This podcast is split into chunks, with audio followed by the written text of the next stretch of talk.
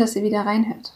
Ihr seid hier im Podcast BFAB Care und heute soll es um die Frage gehen, wie Dermatillomanie und Trichotillomanie eigentlich entstehen. Also wie kommt es dazu, dass diese beiden Störungen sich ausbilden? Und ich würde euch hier einfach einen Überblick darüber geben, welche Faktoren aktuell diskutiert werden, was man schon untersucht hat. Ich werde euch einzelne Forschungsergebnisse vorstellen und einfach versuchen, euch so einen Überblick zu vermitteln, welche Faktoren in der Entstehung und Aufrechterhaltung von Dermatillomanie und Trichotillomanie eine Rolle spielen. Und die erste wichtige Info ist hier, dass es sowohl bei Dermatillomanie als auch bei Trichotillomanie noch kein umfassendes Erklärungsmodell gibt oder Störungsmodell wird das auch genannt, das die Entstehung der Störung wirklich differenziert und empirisch fundiert, also auf Basis von Studien, erklären kann. Ja, also es gibt noch kein allgemein anerkanntes Modell.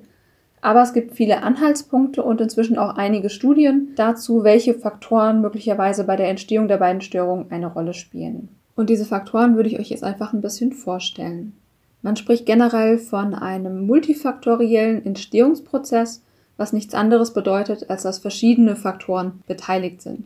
Es können intrapsychische Faktoren sein, also Faktoren auf der psychischen Ebene, biologische Faktoren oder auch soziale Faktoren. Und da würde ich jetzt erstmal bei den psychischen Faktoren bleiben. Und da ist es vor allem das Thema Emotionsregulation, was hier sehr wichtig ist. Und das Thema hatte ich ja auch schon kurz angesprochen in den beiden einzelnen Folgen zu Skinpicking und Trichotillomanie, nämlich dass das Bearbeiten der eigenen Haut und das Ausreißen von Haaren häufig dann auftritt, wenn es gilt, starke Emotionen zu bewältigen oder wenn sehr viel Anspannung da ist. Und hierzu gibt es inzwischen auch einige Studien, die zeigen, dass gerade vor dem Beginn einer Episode von Haare ausreißen oder dem Bearbeiten der Haut häufig negative Emotionen erlebt werden. Es können zum Beispiel Ärger, Frustration oder Einsamkeit sein, aber auch vielleicht Aufregung oder auch Langeweile. Und das Skinpicking oder Haare ausreißen fungiert dann sozusagen als ungünstige Emotionsregulationsstrategie, weil es eben kurzfristig die Anspannung reduziert. Aber problematisch ist dann natürlich, dass während und auch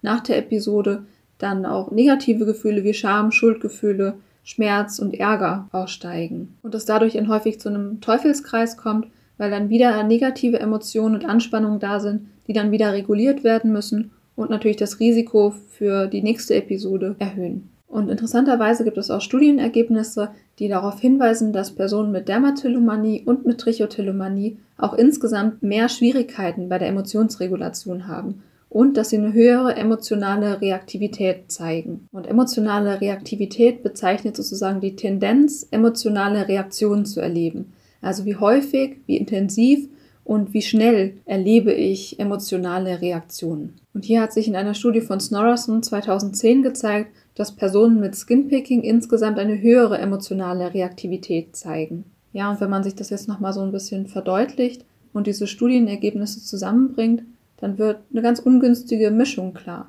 Nämlich, dass einerseits die emotionale Reaktivität größer ist, also dass man schneller stärkere Emotionen erlebt, aber gleichzeitig weniger Kapazität hat, um wirklich mit diesen Emotionen umzugehen. Das ist ja eine ganz ungünstige Kombination. Und das ist auch eine Annahme bei den beiden Störungen, dass das Haare ausreißen oder das Bearbeiten der Haut stattfindet, um unangenehme Erfahrungen oder auch Gefühle zu vermeiden und eben diese kurzzeitige Erleichterung der Anspannung zu erleben. Und was ich ganz spannend finde, ist, dass auch bei Trichotillomanie eine Theorie vorgeschlagen wurde, die besagt, dass das Haare ausreißen vor allem dazu genutzt wird, auch um negative Emotionen zu regulieren, die vor allem auch durch Perfektionismus verursacht werden oder auch durch die Unfähigkeit, sich zu entspannen. Also der Gedanke dahinter ist, dass Perfektionismus oft auch zu Frustration, zu Unzufriedenheit und Ungeduld führt, wenn man gerade nicht produktiv ist und dass deswegen auch gerade Langeweile negative Emotionen hervorruft und dass deshalb auch Langeweile eine wichtige Rolle spielt als Trigger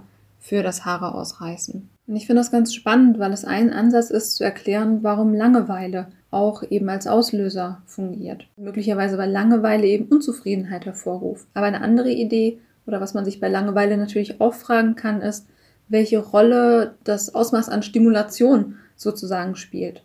Wenn man Langeweile hat, dann ist man ja sozusagen unterstimuliert. Und in Bezug darauf finde ich das Modell oder die Erklärung von Gupta 2013 ganz spannend, denn die Autorin hat das sogenannte Window of Tolerance Modell von Siegel 1999 auf Skinpicking bezogen. Und hier geht es grundsätzlich um die Reaktivität des autonomen Nervensystems und die Frage, wann es in diesem Zusammenhang eben zur Bearbeitung der Haut kommt. Und dieses Window of Tolerance beschreibt eben einen homöostatischen Zustand des autonomen Nervensystems, also sozusagen einen Gleichgewichtszustand. Und wenn sich eine Person auf so einem optimalen sensorischen Erregungsniveau befindet, kann sie Emotionen regulieren, ohne die eigene Haut exzessiv zu bearbeiten. Aber wenn es zu einem Zustand der Übererregung kommt, also wenn das äh, Nervensystem sehr stark angespannt, angeregt ist, dann kann es eben zum Bearbeiten der Haut kommen. Aber gleichzeitig kann es auch zum Bearbeiten der Haut kommen, wenn das Nervensystem zu wenig stimuliert ist. Ja, also wenn man sich nach oben hin oder nach unten hin aus diesem Gleichgewichtszustand hinaus bewegt. Und ein Gedanke dahinter ist auch, dass die Größe dieses Toleranzfensters eben zwischen Personen unterschiedlich ist und dann auch bestimmt, welches Ausmaß von Emotionen und welche Stärke von Emotionen ohne Schwierigkeiten bewältigt werden kann. Je nach persönlichem Hintergrund kann dieser Bereich oder auch Belastungssituation kann dieser Bereich sehr klein sein, so dass die Emotionsregulation sehr schnell problematisch wird oder eben auch unproblematisch ist für manche Menschen. Ich persönlich finde dieses Modell sehr spannend und wichtig finde es auch sehr gut, dass es gleichzeitig Psyche und Körper in Betracht zieht und eben auch wirklich sich auf die Verbindung der beiden bezieht. Bislang ist es eben nur ein Modell, aber die verschiedenen Studien zur Emotionsregulation weisen schon darauf hin, dass es durchaus Sinn macht. Und insgesamt kann man auch sagen, dass sich dieses Thema Emotionsregulation jetzt wirklich auch über verschiedene Studien hinweg als sehr zentraler, wichtiger Faktor in der Entstehung und auch in der Aufrechterhaltung von Dermatillomanie und Trichotillomanie gezeigt hat. Und das ist natürlich auch ein wichtiger Ansatzpunkt für therapeutische Interventionen dann, wenn es darum geht, wie kann ich anders mit meinen Emotionen umgehen. Ja, der Umgang mit Emotionen, das Erleben von Emotionen ist also mit der wichtigste psychische Faktor, der hier eine Rolle spielt. Und auf der Ebene der Persönlichkeitseigenschaften wurde auch eine hohe Ausprägung von Impulsivität als Faktor für die Entstehung von Dermatillomanie oder Trichotillomanie diskutiert oder untersucht aber insgesamt sind da die Befunde relativ inkonsistent. Meist hängen die Ergebnisse dann auch davon ab, wie Impulsivität gemessen wurde, also jetzt beispielsweise über eine motorische Aufgabe oder per Fragebogen und auch davon, welche Aspekte von Impulsivität genau gemessen wurden. Also hier ist einfach noch Forschung notwendig, bevor man hier eine Aussage machen kann. In vereinzelten Studien wurde berichtet, dass auch interpersonelle Konflikte, also zwischenmenschliche Konflikte, ähm, Stress, aber auch das Erleben von Traumata möglicherweise bei der Entstehung von Dermatillomanie und Trichotillomanie eine Rolle spielen können, aber auch bei der Aufrechterhaltung. Aber auch hier ist einfach wirklich noch Forschung notwendig. So insgesamt kann man sich zu den psychischen Faktoren einfach merken, dass dieses ganze Thema Emotion und Emotionsregulation die größte Rolle zu spielen scheint, zumindest also nach dem aktuellen Stand der Forschung. Ja, und dann würde ich als nächstes zu den biologischen Faktoren kommen. Und zu den biologischen Faktoren gehören eben verschiedene Bereiche. Also einerseits die Genetik, die Neurophysiologie oder aktuelle Erkrankungen. Und hier möchte ich gern als erstes darauf eingehen, dass dermatologische Erkrankungen also zum Beispiel Akne, Schuppenflechte oder ähnliche Erkrankungen, bei Dermatillomanie eine große Rolle spielen können und eben auch einen ja, auslösenden Faktor darstellen können. Dafür spricht unter anderem, dass die Dermatillomanie eben häufig auch in der Adoleszenz beginnt, dann, wenn eben auch vermehrt Hautprobleme, also beispielsweise Pubertätsakne auftritt. Man weiß auch, dass insgesamt bei Personen mit Hauterkrankung das Auftreten von Dermatillomanie-Symptomen, also von Skinpicking, insgesamt häufiger ist. Ja, und bei einer Hauterkrankung kann man sich vorstellen, dass da auch einfach die Wahrscheinlichkeit erhöht ist, dass man mit Hautunebenheiten konfrontiert wird, die dann als sensorische Auslöser, also zum Beispiel das Erfühlen oder das Sehen eines Pickels, ähm, das Bearbeiten der Haut eben auslösen können und äh, es dann zum Skinpicking kommt. Insofern spielen dermatologische Erkrankungen sowohl bei der Entstehung, also bei dem Beginn der Dermatillomanie, als auch bei der Aufrechterhaltung der Symptomatik eine wichtige Rolle. Ja, und dann würde ich noch was zum Thema Genetik sagen. Insgesamt weisen mehrere Studien darauf hin, dass es eine genetische Komponente bei Dermatillomanie und auch bei Trichotillomanie gibt. Beispielsweise haben Monzani und Kollegen 2012 eine große Zwillingsstudie mit 2500 Zwillingen durchgeführt und hier hat sich gezeigt, dass genetische Faktoren insgesamt 40 Prozent der Varianz in den Skinpicking-Symptomen aufgeklärt haben. Um das nochmal ein bisschen anders auszudrücken, ein bisschen anschaulicher zu erklären, kann man noch sagen, dass die Wahrscheinlichkeit bei eineiigen Zwillingen, wenn einer von beiden Skinpicking hat oder Dermatillomanie hat, die Wahrscheinlichkeit sehr viel höher ist, dass der andere Zwilling das auch hat, als bei zweieiigen Zwillingen. Ein weiteres ganz spannendes Ergebnis dieser Zwillingsstudie war auch, dass geteilte Umwelteinflüsse insgesamt eine geringere Rolle gespielt haben. So geteilte Umwelteinflüsse bedeutet zum Beispiel, ob die Zwillinge, also zum Beispiel die zweieigen Zwillinge, eben zusammen aufgewachsen sind oder nicht. Also diese geteilten Umwelteinflüsse scheinen eher eine geringere Rolle zu spielen.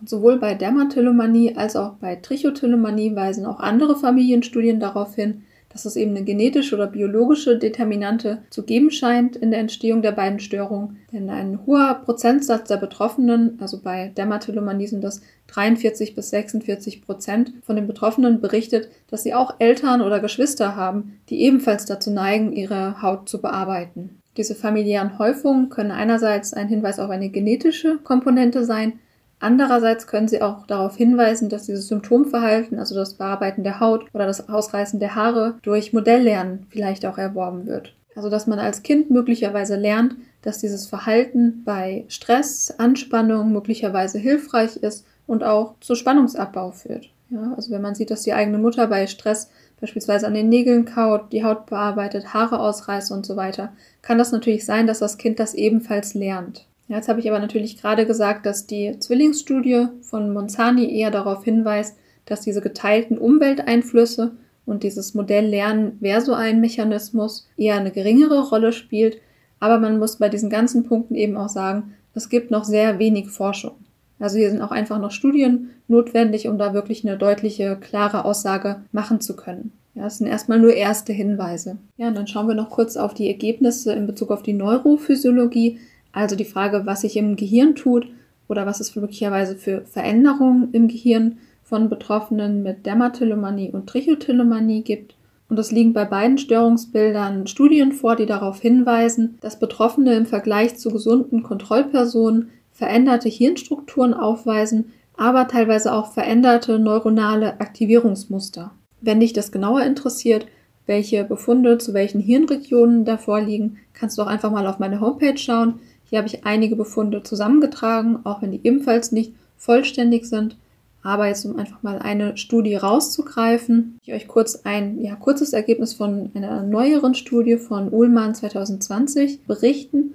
Und zwar hat man hier bei Personen mit Trichotillomanie im Vergleich zu gesunden Kontrollpersonen ein vergrößertes Volumen der weißen Hirnsubstanz gefunden, und zwar im Gyrus parahippocampalis und im Cerebellum. Die inhaltliche Schlussfolgerung der Autoren war jetzt, dass diese Veränderungen möglicherweise zu einer beeinträchtigten Kommunikation zwischen dem Kortex und dem Cerebellum führen und dadurch der Drang, Haare auszureißen, schlechter kontrolliert werden kann. Ja, also das ist jetzt ein Beispiel für so ein Studienergebnis. Ist eben relativ abstrakt mit den verschiedenen Hirnregionen. Ja, deswegen zähle ich die jetzt nicht alle auf, weil ich denke, das macht in dem äh, Kontext nicht so viel Sinn. Aber wenn dich das genauer interessiert, kannst du, wie gesagt, einfach mal schauen, welche Studien ich da aufgelistet habe auf meiner Homepage und dir die auch einfach mal genauer anschauen.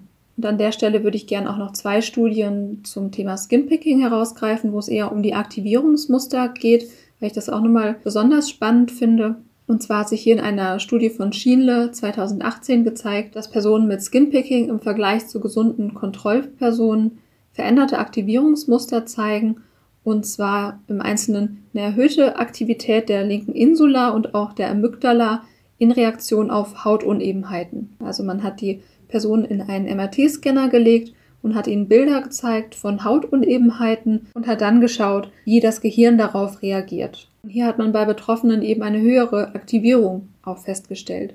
Außerdem haben die Personen mit Skinpicking insgesamt auch mehr Ekel und natürlich einen größeren Drang, die eigene Haut zu bearbeiten, berichtet, wenn sie diese Hautunebenheiten angeschaut haben. Von derselben Arbeitsgruppe wurde auch eine Studie durchgeführt, auch eine MRT-Studie, in der Personen mit Skinpicking Vergleich zu gesunden Kontrollpersonen daraufhin untersucht wurden, wie sie darauf reagieren, wenn sie selbst die eigene Haut streicheln oder kratzen. Hier hat sich bei den weiblichen Probanden gezeigt, dass insgesamt die Aktivierung im somatosensorischen Kortex in Reaktion auf das Streicheln im Vergleich zu gesunden Kontrollpersonen reduziert war. Und die Autoren deuten das als einen Hinweis darauf, dass es bei weiblichen Betroffenen mit Skinpicking möglicherweise eine reduzierte Sensibilität gibt für angenehme Hautberührung. Auch bei dieser Studie ist das natürlich nicht für bare Münze zu nehmen, sondern das war eine Studie mit 71 Probanden, also mit 30 Betroffenen und 31 Kontrollpersonen. Und ja, generell, wie es bei Skinpicking und auch Trichotillomanie häufig ist,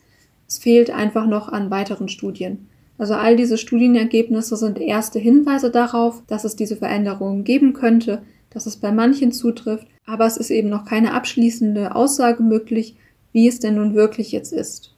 Das muss man dabei einfach immer im Hinterkopf behalten. Und selbst wenn etwas empirisch sehr gut bestätigt ist und wenn die Wissenschaftsgemeinde davon ausgeht, dass es allgemein so ist, dass die Störung so und so entsteht, heißt das immer noch nicht, dass es für einen persönlich auch zutrifft. Ja, das sind alles Verallgemeinerungen, aber all das muss eben nicht für den einzelnen Menschen zutreffen, sondern jeder hat seine eigene Geschichte, seinen eigenen Weg und das darf man dabei auch einfach nicht vergessen. Und was man bei diesen Ergebnissen zur Neurophysiologie auch nicht vergessen darf, ist, dass es üblicherweise querschnittliche Studien sind. Das heißt, die Personen werden zu einem Zeitpunkt untersucht und nicht längsschnittlich. Das heißt, es wird nicht geschaut, was war zuerst da. Und das ist insofern natürlich wichtig, als dass diese Studienergebnisse noch keine Aussage darüber machen, ob diese Veränderungen in den Aktivierungsmustern oder auch in dem Volumen bestimmter Hirnregionen dafür verantwortlich sind, dass Skinpicking oder Trichotillomanie entstanden sind oder ob sie möglicherweise auch Folge des Verhaltens sind.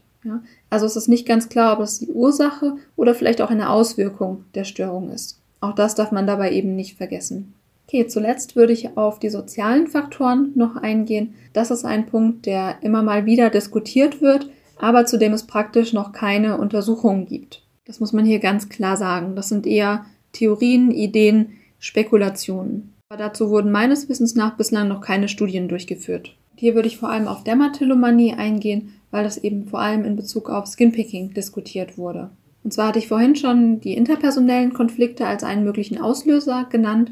Aber was auch diskutiert wird, ist das Thema Schönheitsideal. Denn eine makellose Haut gilt bei uns ja als Teil des Schönheitsideals. Und wenn man einfach mal einen Blick in die Werbung wirft, dann wird sehr schnell deutlich, dass Hautunreinheiten dargestellt werden als nicht tolerierbar.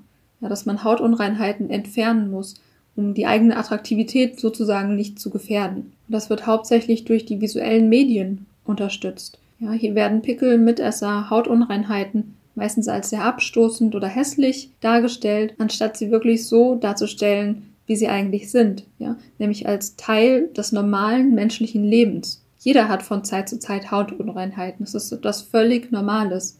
Auch gerade eben Hersteller von Kosmetikprodukten, bei denen es um die Bekämpfung von Hautunreinheiten geht, ja, tragen eben sehr dazu bei, dass so eine makellose Haut sehr überbewertet wird. Und gerade wenn man sich in der Pubertät befindet und die Haut sehr unruhig ist, wenn es sehr viele Hautunebenheiten, Hautunreinheiten, Pickel und so weiter gibt, dann erlebt man ein Stück weit auch einen, ja, wie sozialen Druck und äh, so eine wahrgenommene Notwendigkeit, wirklich diese Hautunreinheiten sofort selbst zu entfernen, anstatt darauf zu vertrauen, dass die Haut auch ihre eigenen regenerativen Mechanismen hat.